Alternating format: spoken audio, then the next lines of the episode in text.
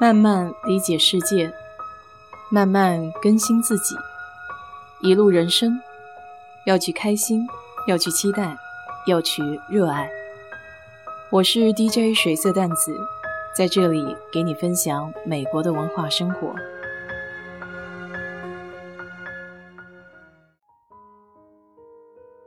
从昨天晚上到今天早上，一直在捣鼓电脑的显卡驱动。因为家里的投影仪没法识别电脑输出的信号了，新的驱动显示器的分辨率从原来的1920乘1080到了3200乘以1800，刷新率也变成六十赫兹。这种情况一般谷歌就可以解决，结果昨天查了半天，别人提出的解决办法到我这里根本就不管用。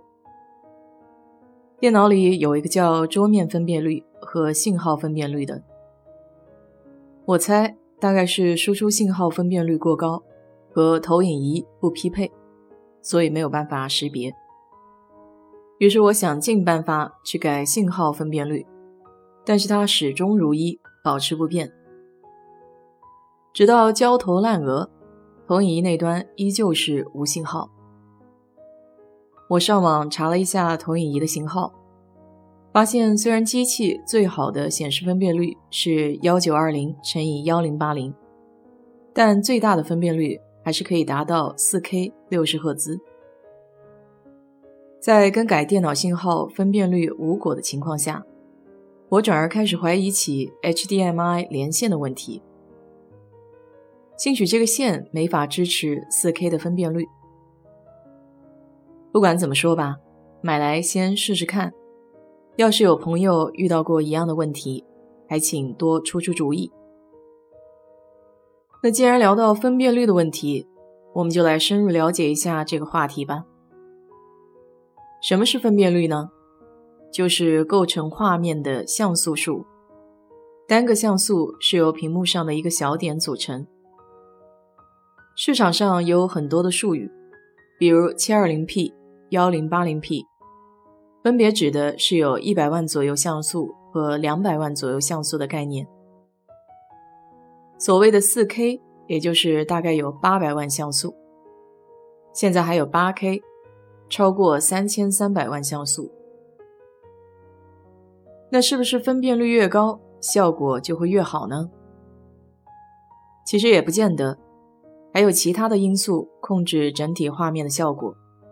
比如对比度、色彩饱和度等等。分辨率实际上是一个二维的概念，有水平分辨率和垂直分辨率。所谓 4K、8K，指的都是水平的分辨率系数。严格意义上的 4K 是从电影制作衍生出来的概念，指的是4096的水平分辨率。因为电影的纵横比不统一，所以没有办法确定垂直方向上的分辨率。而市面上会将 4K 和超高清这两个概念混淆在一起说，超高清的分辨率是3840乘以2160。大多数的公司会说超高清 4K，其实二者还是有细微差别的。而我们通常听到的幺零八零 P 和七二零 P，指的是垂直方向上的分辨率。所以，如果要统一口径使用水平分辨率的话，幺零八零 P 就是二 K，七二零 P 就是一 K。我家里的投影仪就是幺零八零 P 的，没有买电视机，因为觉得电视的屏幕还是不够大。我更喜欢整面墙都是画面的震撼感，这也是为什么这里很多的房子都会有一个房间没有窗户，因为家里都爱弄个影院系统，完全没有光的房间是再适合不过了。我没买投影布，画面就是直接投到墙面上的，唯一的缺点就是白天看的时候光线还是太强。尽管已经买了所谓全遮光的窗帘，但毕竟客厅的窗户前后左右都有，难免漏光。有个家庭影院还是很带劲的，在家里看电影、看电视，随意躺在沙发上，也不用担心挡着后面的人，还可以随便吃零食，不怕声音响。为了音效更好，我还买了一个音响条，放在沙发后面的高台子上。有些人家还特意装了环绕立体声的音响，这样更是身临其境，效果更加出色。我朋友家里就整了一套卡拉 OK 系统，有聚会的时候都会到楼上吼两嗓子。我还记得原来在达拉斯上学，中国城没有 KTV，只好跑到韩国城那里。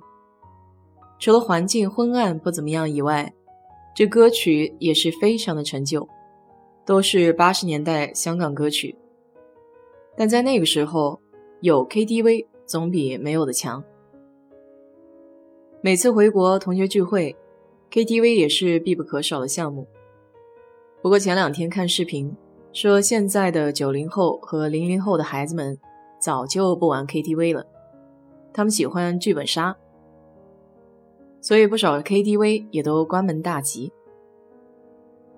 想想看，不仅是科技，这娱乐活动也是在不断的迭代更新，自己慢慢就落在潮流的后面了。